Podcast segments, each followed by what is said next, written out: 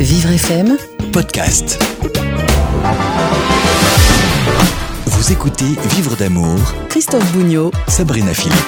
Bonjour les amoureux, salut les célibataires. Bienvenue c'est Vivre d'amour, rendez-vous du jeudi consacré à vos amours, vos rencontres, euh, votre sexualité. Dans quelques instants, c'est un témoignage fort que l'on va vous proposer. Je rappelle avant qu'en fin d'émission, Sabrina Philippe répondra aux questions internet et Facebook. L'amour a sauvé notre invitée Fiona Thibault de la drogue et la sortie de la rue. Fiona a 29 ans, elle a été maman à 17 ans, elle a été confrontée au décès de sa propre mère. Sa vie a basculé lorsqu'elle a été incapable de faire face aux problèmes d'argent. Elle se retrouve à la rue où elle connaîtra la solitude, la violence, la dépendance à la drogue. Mais tout va changer, tout change lorsqu'elle fait la connaissance d'Omar, un employé du foyer où elle se rend souvent. Le coup de foudre est réciproque et Omar décide de l'aider à se débarrasser de ses démons et à démarrer une nouvelle vie. Très joli témoignage donc que vous allez découvrir maintenant et jusqu'à 13h dans Vivre d'amour et vous allez forcément aimer. Bonjour, bienvenue, c'est Vivre d'amour. On est heureux de vous retrouver comme euh, tous les jeudis pour cette émission hein, placée sous le signe des rencontres. On parle relations amoureuses, on parle aussi sexualité. Je vous rappelle que cette émission est la vôtre et que vous pouvez, si vous le souhaitez, témoigner de votre parcours. Le numéro du standard de Vivre FM euh, à votre disposition 01 56 88 40 20. Vous préférez simplement poser une question, c'est possible. Question sur internet vivrefm.com ou sur la page Facebook en envoyant directement un message. Sabrina Philippe, la psychologue, nous rejoint tout à l'heure. Elle répond comme chaque jeudi à, tous les, à toutes les questions. J'accueille notre invitée aujourd'hui, Fiona Thibault est avec nous. Bonjour Fiona. Bonjour. Soyez la bienvenue Fiona, vous avez 29 ans, vous vivez à Reims.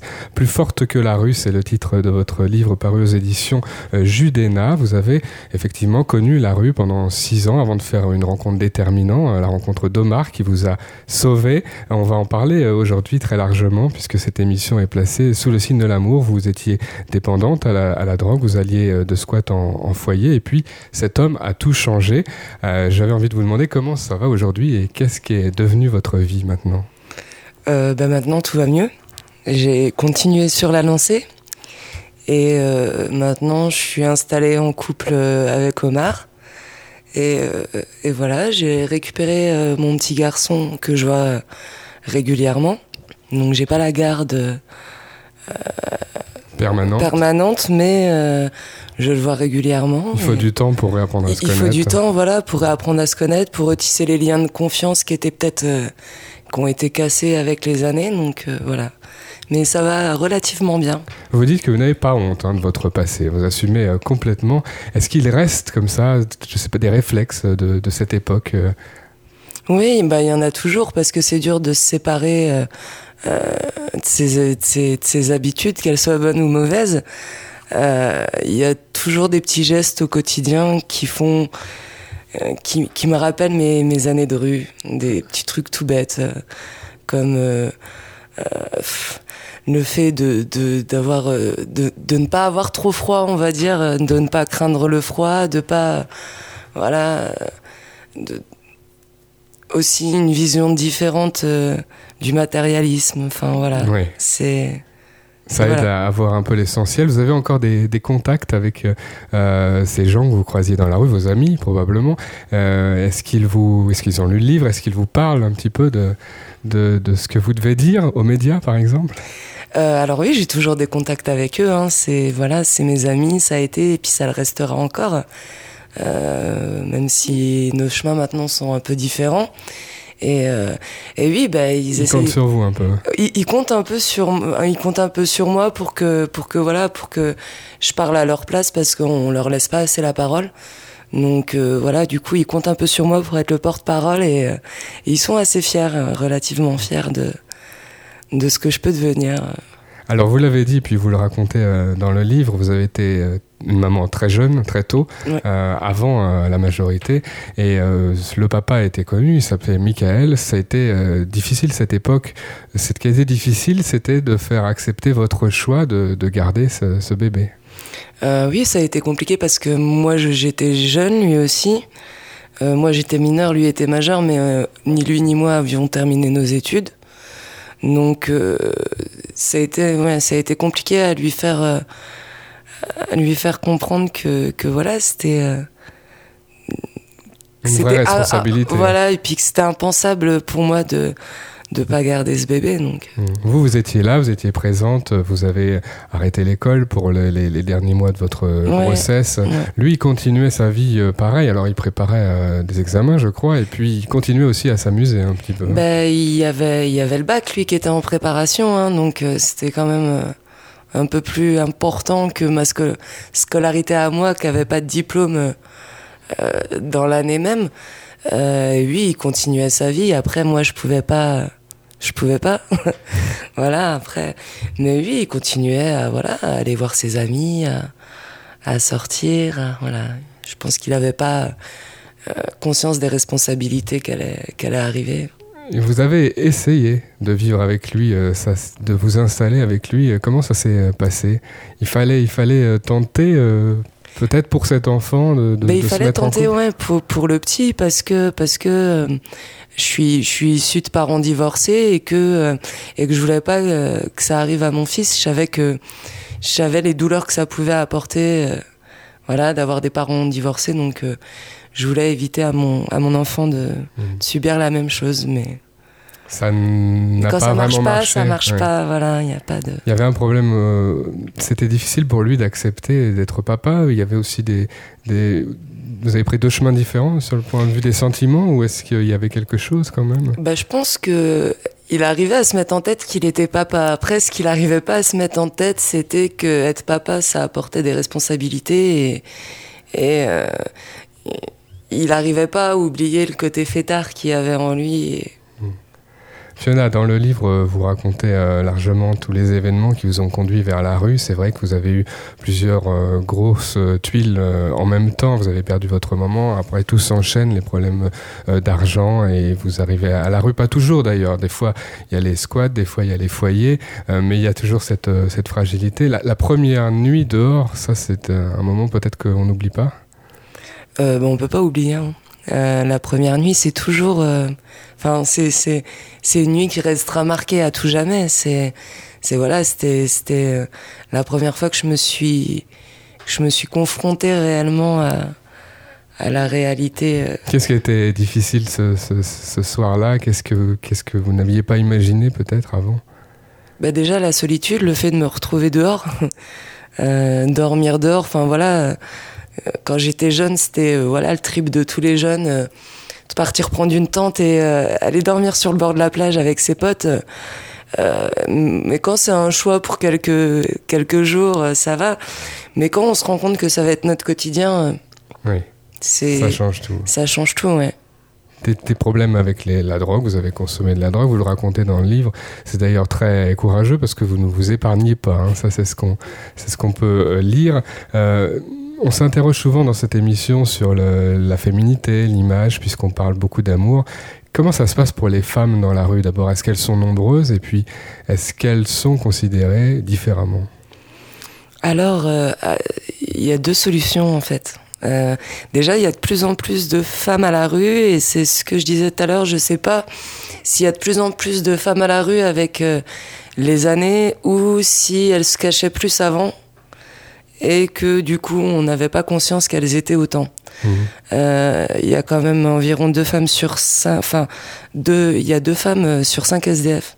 Oui. Voilà, donc c'est. C'est pas du tout une exceptionnelle. Voilà, c'est pas du tout une exception. C'est c'est c'est des chiffres qui sont relativement importants et euh, et l'image après. euh, c'est c'est il y a deux il y a deux possibilités c'est c'est soit euh, on reste féminine et dans ces cas-là on prend euh, on prend les risques euh, euh, de de d'être euh, abusé sexuellement ou d'être agressé ou de et puis il y a le deuxième choix où on gomme toute féminité et où on devient un, un garçon manqué pour euh, pour pouvoir rentrer dans le moule et être accepté des SDF masculins pour pouvoir rentrer dans dans un groupe Mmh. Vous avez fait ce deuxième choix à l'époque Ouais, ouais. ouais, j'ai fait le deuxième C'était choix. plus facile.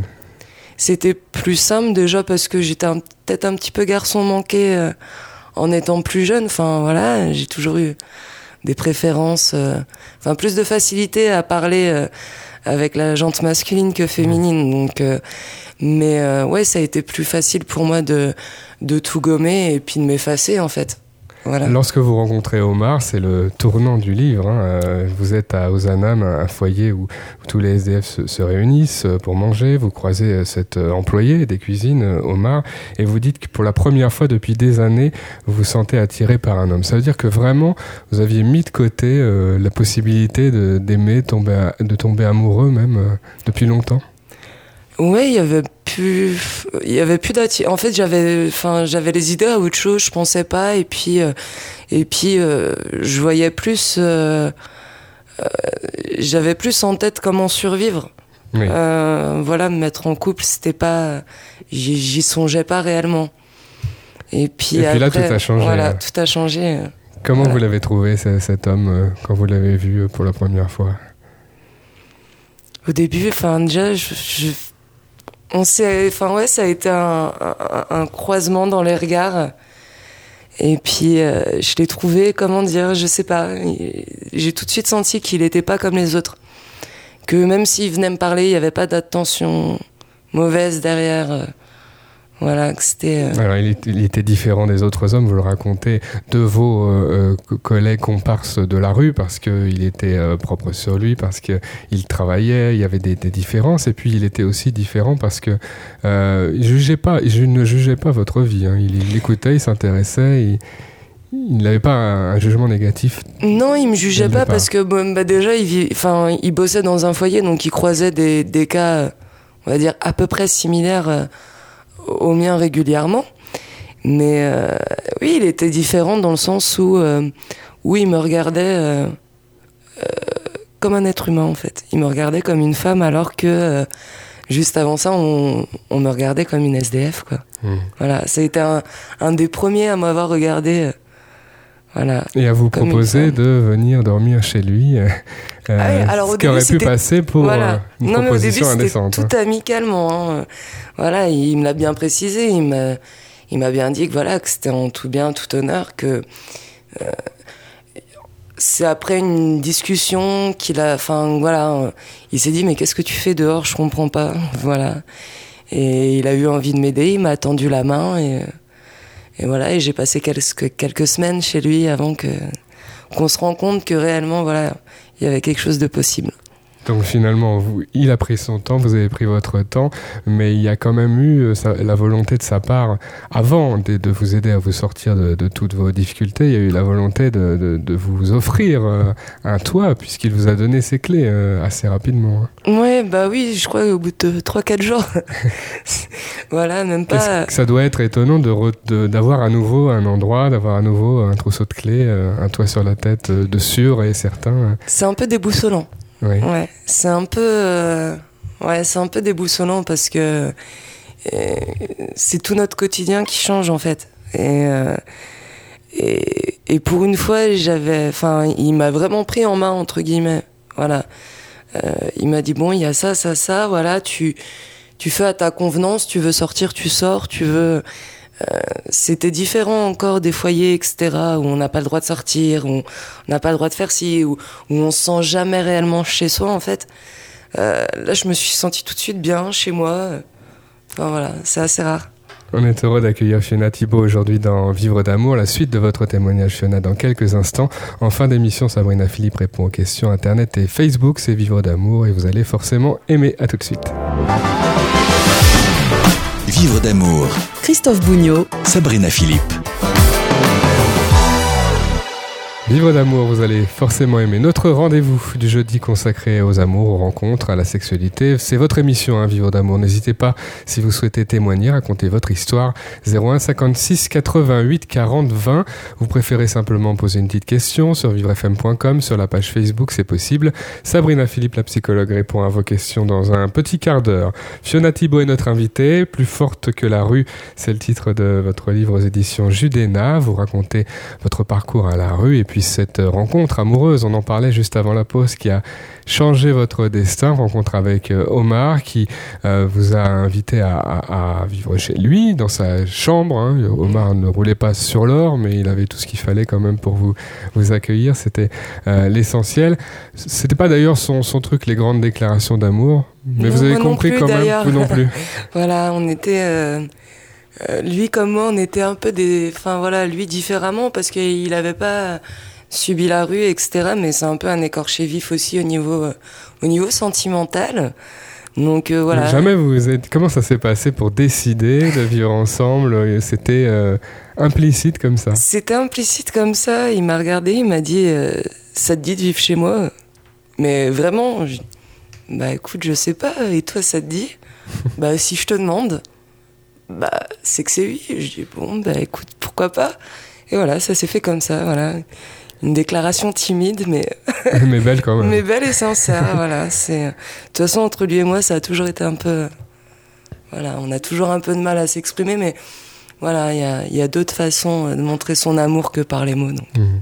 Alors, la rupture avec votre vie d'avant, elle n'est pas complète. Ça, on le comprend euh, dans, dans vos écrits, dans votre livre. Euh, vous continuez à voir vos amis, vous continuez à être beaucoup dehors, parce que c'est une habitude, j'imagine, tout simplement, de, de sortir, d'aller voir. euh, Non, monde. beaucoup moins maintenant. Euh, Maintenant, oui. Beaucoup moins maintenant. À l'époque, ça ne s'était pas arrêté Mais je seul continue coup. quand même à garder contact parce que c'est pareil, je peux plus non plus euh, euh, sortir tous les jours, passer des journées entières avec eux parce que je m'en sortirais pas moi. Et euh, donc, euh, du coup, il faut quand même essayer de créer un. C'est malheureux, mais créer un espace entre eux et moi pour pas pour pas qu'ils me fassent redescendre, Mmh. euh, voilà, replonger. C'est ce qui se passait dans les tout débuts. hein. On le lit dans le livre, il y a plusieurs épisodes où vous recommencez à sortir, vous recommencez à consommer de la drogue parce, parce qu'il y avait une vraie dépendance complète. C'était irrésistible. Euh, au départ, Omar était patient, il essayait un petit peu, et puis après, il a pris une décision un peu plus radicale.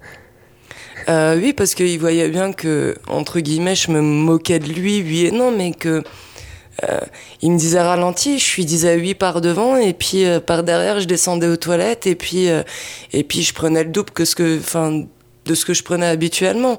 Donc, euh, euh, et, lui, il était pas bête, il voyait très bien euh, que j'avais les pupilles dilatées, que, que voilà, que j'étais à l'ouest, que j'étais carrément défoncée. Donc, euh, au bout d'un moment, il m'a dit bon ben écoute, euh, ça marche pas.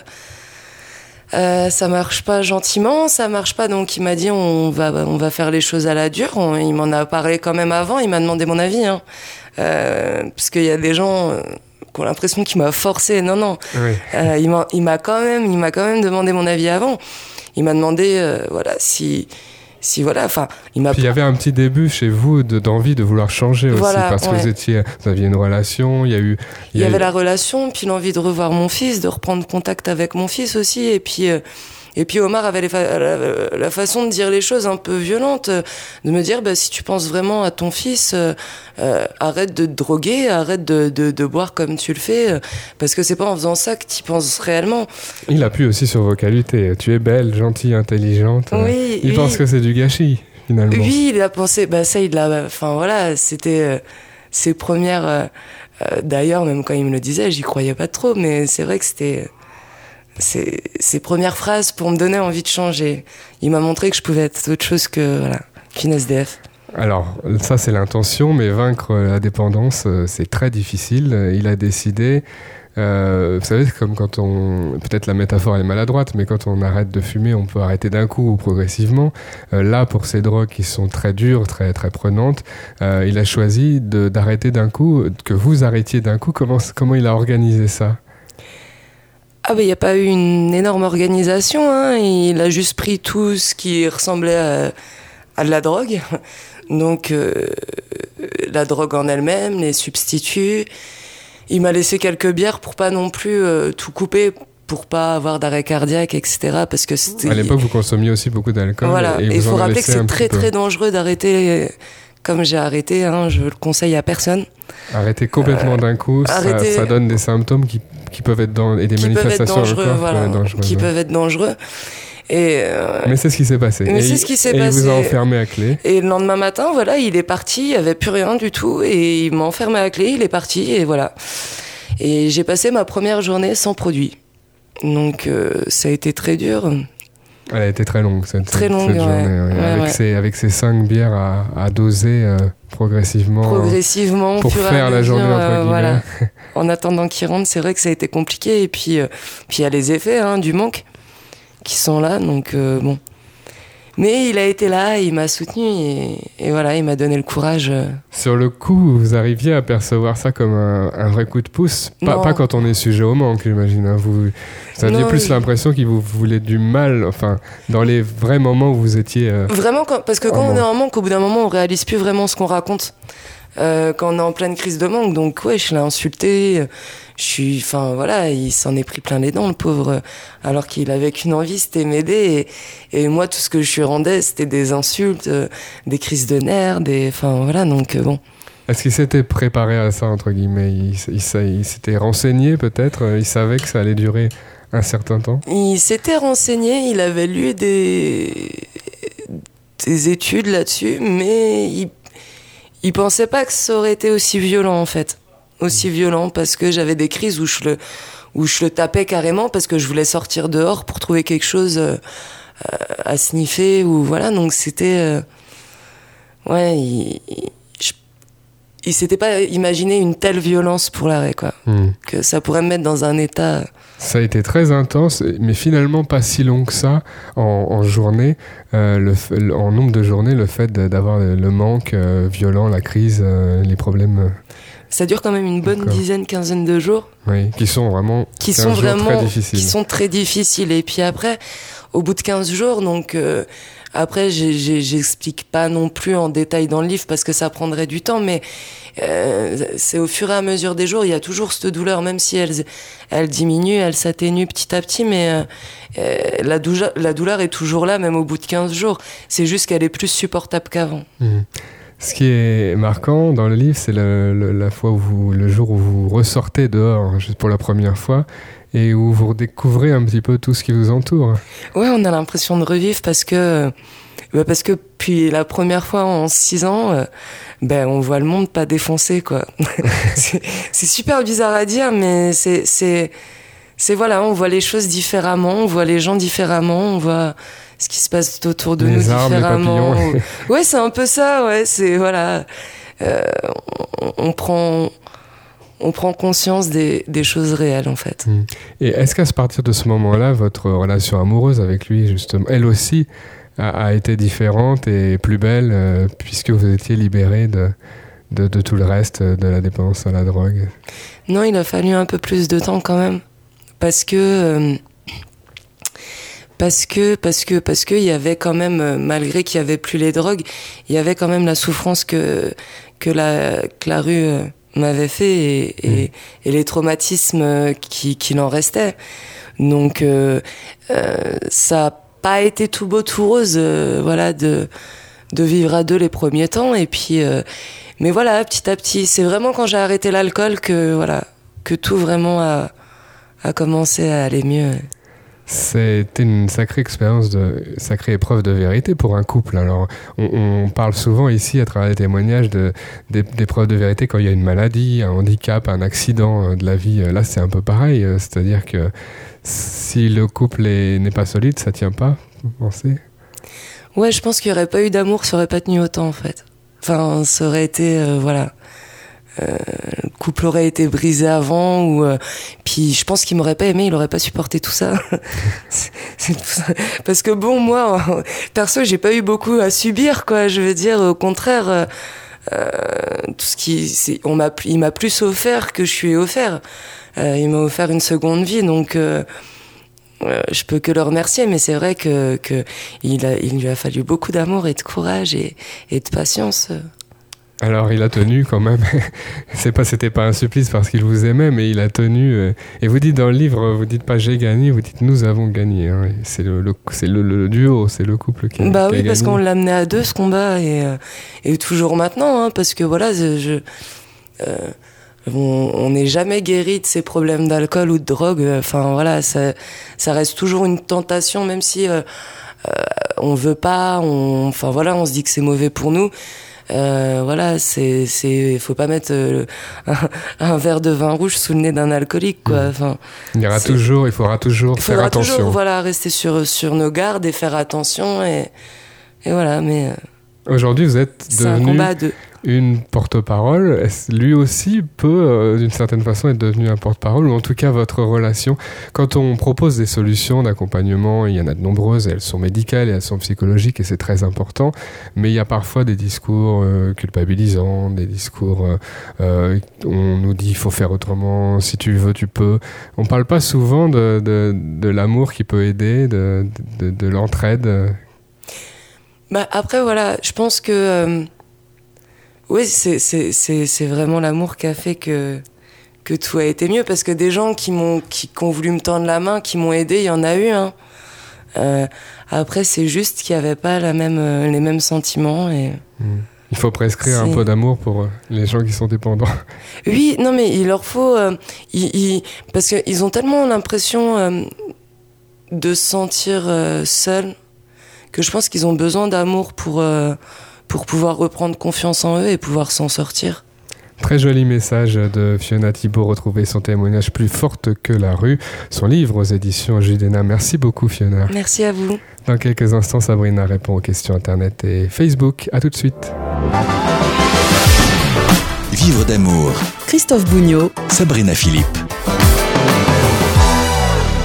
Juste une question d'amour, c'est la dernière partie de notre rendez-vous du jeudi. Je suis avec Sabrina Philippe qui va maintenant répondre aux questions. Euh, envoyez vos questions hein, si vous le souhaitez sur Facebook en envoyant un message ou alors sur la page de Vivre FM, vivrefm.com. On y va Sabrina On pour y les va, on est parti. C'est Sarah qui nous écrit du 3e arrondissement de Paris. Mon mari m'a caché sa maladie pendant deux ans. J'ai découvert des papiers médicaux dans ses affaires. Il est diabétique et ne m'a pas laissé l'occasion de l'aider ou bien d'apprendre à réagir s'il fait une crise par exemple. Pourquoi ce mensonge? Comment lui en parler? Et dois-je le quitter? Voilà les questions de Sarah. Alors, euh, le quitter, je ne vois pas pourquoi, Sarah.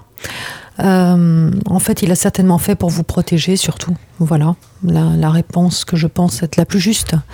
Euh, il n'a pas voulu vous inquiéter avec ses problèmes de santé. Il n'a pas voulu. il a voulu rester fort à vos yeux. Et c'est plutôt une preuve d'amour quelque part, hein, plutôt qu'un manque de confiance. Alors est-ce qu'il a bien fait malgré tout? C'est pas souhaitable d'avoir ce type d'attitude parce qu'en effet, à un moment, et surtout sur une maladie chronique comme celle-là, forcément qu'il y a un moment où euh, le, le- le secret va être révélé. Et puis l'autre, justement, c'est l'occasion aussi, quand on traverse des, des épreuves comme celle-ci, de se rapprocher de l'autre et de partager. On n'est pas là que pour partager les bons moments, on est là aussi pour partager les plus difficiles. C'est ça Il n'y être a rien en couple. de mal à, entre guillemets, imposer des moments difficiles à l'autre euh, parce qu'il y a une maladie qui arrive. Mais on les impose pas justement. On partage sa vie avec l'autre, donc on partage les bons et les moins bons moments. Et il n'a pas su le faire, certainement, votre mari, mais encore une fois, je pense que c'est vraiment une preuve d'amour. Donc euh, il ne faut pas lui en vouloir et lui dire simplement que vous êtes là, vous êtes avec lui et que, à vos yeux, ça ne change rien, qu'il reste euh, l'homme que vous aimez, aussi fort qu'avant. Vivrefm.com pour toutes vos questions. C'est Frédéric qui nous écrit euh, de Nancy. Le divorce est une épreuve difficile pour moi. J'ai encore des sentiments pour mon ex-femme. Comment me débarrasser de ces sentiments rapidement? Frédéric, euh, je comprends, c'est pas évident de se séparer de quelqu'un. Et il faut savoir qu'il y a une période de deuil dans une relation. Et que cette période-là, euh, elle prend un certain temps. Voilà. Qui peut être très différent pour euh, chacun de nous. Donc, j'ai envie de vous dire, ces sentiments, ils vont partir peu à peu avec votre reconstruction. Mais n'allez pas trop vite en besogne, parce que si vous brûlez les étapes, vous n'aurez pas fait le, le deuil et quelque part, vous n'arriverez pas à reconstruire autre chose. Il y, a du- il y a toujours un temps pour les larmes, comme je dis.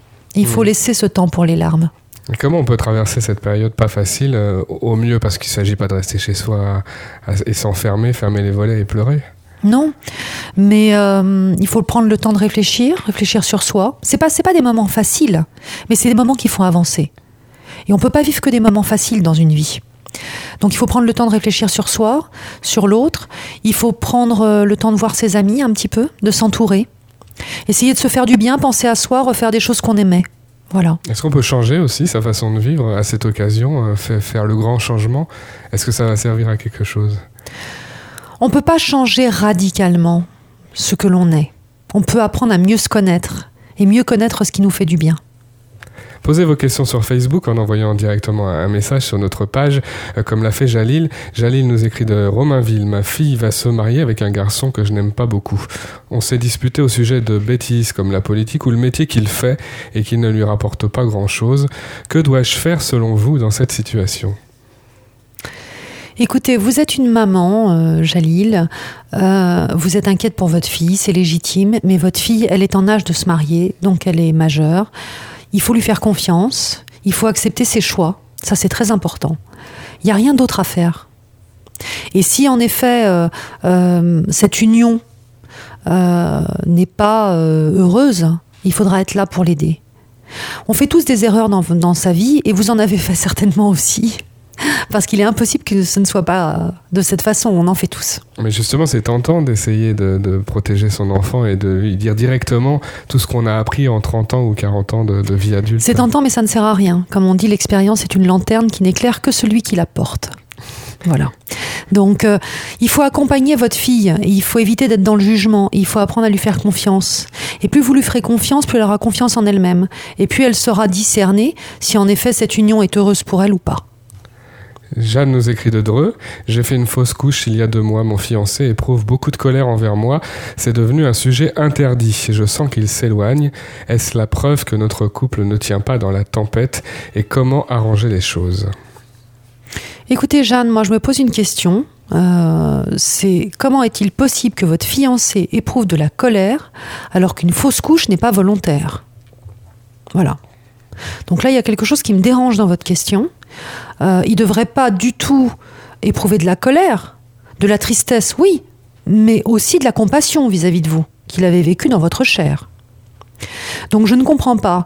Et euh, s'il s'éloigne uniquement parce que vous avez fait une fausse couche, il y a un problème dans votre couple qui n'est pas relatif à ce désir d'enfant et qui est bien plus profond. Voilà. Est-ce que est-ce qu'il y a des couples qui fonctionnent? Je vais poser la question express, c'est peut-être un peu excessif, mais qui qui fonctionnent que quand tout va bien. Et justement, dès que ça va pas, dès qu'il y a une maladie, dès qu'il y a un handicap, à ce moment-là, ça ça marche plus. Et ça veut dire quoi si ça change? Bien sûr qu'il y a des couples qui fonctionnent comme ça. Il y en a, il y en a même beaucoup plus qu'on ne le pense. Euh, ça veut dire quoi? Ça veut dire qu'en fait, on n'est pas face à des sentiments très profonds. On est juste face à des partenaires de vie.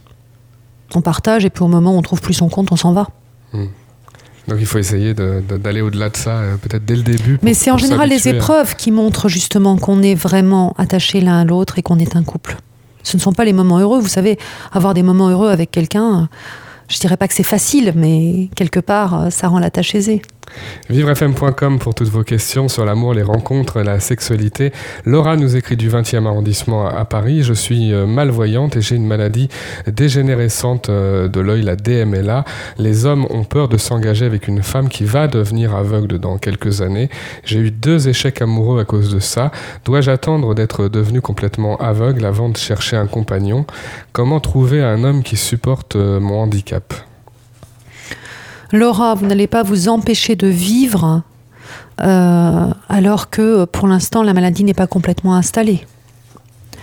Donc euh, j'ai envie de vous dire, vous n'avez pas rencontré euh, l'homme encore qu'il vous fallait. il faut continuer à le chercher. Alors comment le chercher? Ben, J'ai envie de vous dire aussi là, il y a plein de moyens pour ça. Hein. Mmh. les liens sociaux, Internet, voilà, tous les moyens qui existent pour tout le monde sortir. Ça, le handicap, la maladie, ça fait peur, mais s'il si, y a une évolution en plus, parce que vous dites toujours qu'il faut vous nous aider, souvent mène à présenter bien la maladie, enfin le mieux possible, on va dire, au moment de la rencontre, mais quand il y a une évolution négative, euh, si on le dit, ça va pas être euh, très attirant pour l'autre, enfin ça va lui faire peur surtout. Ça peut lui faire peur, mais vous savez, quand vous avez de vrais, on l'a vu ici aussi, hein, Christophe, hein, on a eu des magnifiques témoignages quand vous tombez réellement amoureux de quelqu'un, vous tombez amoureux de cette personne quoi qu'il arrive. Et en plus, j'ai envie de dire, on ne sait pas de quoi le lendemain sera fait pour personne ici. Hmm. Ça, c'est quand même une réalité. Donc il faut jouer la franchise et puis, euh, quoi qu'il arrive, ne pas s'interdire de vivre. La question de Marie-Lise maintenant qui nous écrit de Saint-Dizier. En discutant avec mon mari, je me suis rendu compte qu'il n'avait pas la moindre idée de ce qu'était le clitoris. Est-ce que c'est courant? Est-ce qu'il se moque de mon propre plaisir? Et surtout, comment lui faire comprendre que c'est important pour moi? Dites-moi, dites-moi, Marie, euh, Marie-Lise, euh, elle, est, elle est drôle votre question parce qu'en discutant avec votre mari, c'est-à-dire que c'est quand même votre mari. Si vous êtes marié, ça fait un certain temps que vous êtes avec lui. Je me suis rendu compte qu'il euh, ne, ne savait pas ce qu'était le clitoris. J'ai envie de vous dire, vous, vous le savez depuis quand ça veut dire que vous vous rendez seulement compte maintenant, finalement, que votre mari ne sait pas comment vous fonctionnez. Alors, euh, en effet, il y a plus d'hommes qu'on ne le pense qui ne savent pas comment une femme fonctionne. Ça, c'est une réalité, il faut le dire. Il se moque pas de votre plaisir, mais comment lui faire comprendre que c'est important? Je crois qu'il va falloir essayer de parler un peu avec lui. Et puis de lui montrer des choses aussi, de lui montrer comment vous, vous trouvez du plaisir. Mhm. Voilà. C'est-à-dire, euh, en s'amusant, en, en- en ayant une relation sexuelle, on peut se montrer, s'expliquer. euh. C'est pas évident de le faire, mais il faut se forcer un petit peu, début, bien sûr, c'est ouais. difficile au début. Mais, euh, mais voilà, il faut, il faut en faire une priorité pour vous parce que c'est important que vous puissiez accéder au plaisir. Et je me demande, euh, jusqu'à maintenant, qu'avez-vous fait avec lui alors Peut-être qu'on n'a pas immédiatement des conversations, euh, on va dire, techniques. On peut avoir une communication, mais... sur Non, mais on peut se rendre compte assez rapidement, comme, quand même, si l'homme avec qui vous avez des relations ou la femme ne, ne- ne donne, ne vous donne pas un plaisir suffisant. Alors on y va à l'œuvre. C'est Laurent qui nous écrit de Genève pour cette dernière question. Laurent de Genève, ma femme est très introvertie et sage. C'est toujours moi qui prends les décisions, la parole aussi devant nos amis. Pourtant je ne suis pas spécialement un homme dominateur ou quelque chose comme ça. Dois-je l'aider à changer et comment? Laurent, euh, votre femme, euh, elle est introvertie et sage, mais vous l'avez choisie comme ça aussi. Donc si vous l'avez choisie comme ça, même si vous n'êtes pas quelqu'un qui est spécialement dominant, c'est que quelque part cette sagesse et cette introversion euh, vous plaisaient, vous attiraient. Sinon, elle ne vous aurait pas attiré. Et elle aussi, le- et lui Exactement. aussi a plu à cette femme comme tout ça. à fait, tout à fait. Euh, alors, ce que je ne comprends pas, c'est pourquoi vous voulez la faire changer, puisque c'est sa nature. Si elle en souffre, c'est autre chose. Et dans ce cas-là, elle vous en parle. Et dans ce cas-là, vous en parlez ensemble. Et dans ce cas-là, c'est elle qui va prendre des décisions. Alors, ça peut être par le biais du théâtre, ça peut être par le biais de beaucoup de choses qu'on peut s'affirmer. Mais si c'est pas un réel besoin ou désir pour elle, pourquoi voulez-vous la faire changer? Si c'est un, si c'est un besoin pour lui, euh, s'il a besoin de ça, euh, Ben, C'est-à-dire que euh, ça serait, c'est étonnant parce que vous l'avez choisie comme ça cette femme. Donc, un euh, couple a un mode de fonctionnement et puis on peut plus jamais le changer, Sabrina ou- c'est pas qu'on peut plus jamais le changer, mais c'est vrai que quand on change quelque chose, c'est toujours l'effet des dominos. C'est-à-dire on change quelque chose, il y a d'autres choses qui changent derrière. Si votre femme se transforme, qu'en est-il? Aurez-vous la même attirance? C'est une vraie question à se poser. Voilà. Je crois que ce serait bien d'en parler avec elle. Mais si c'est pas un désir chez elle, c'est pas vous qui allez la changer. Ça, c'est des choses qu'on change soi-même. Adressez toutes vos questions à Sabrina Philippe sur vivrefm.com, euh, sur Facebook en envoyant directement un message. Vous pouvez aussi témoigner, nous raconter votre histoire, vos difficultés, euh, vos succès. 01 56 88 40 20, c'est le numéro du standard de Vivre FM et on se retrouve bien sûr dès jeudi prochain. Dès jeudi Merci, prochain. Sabrina. Merci Christophe.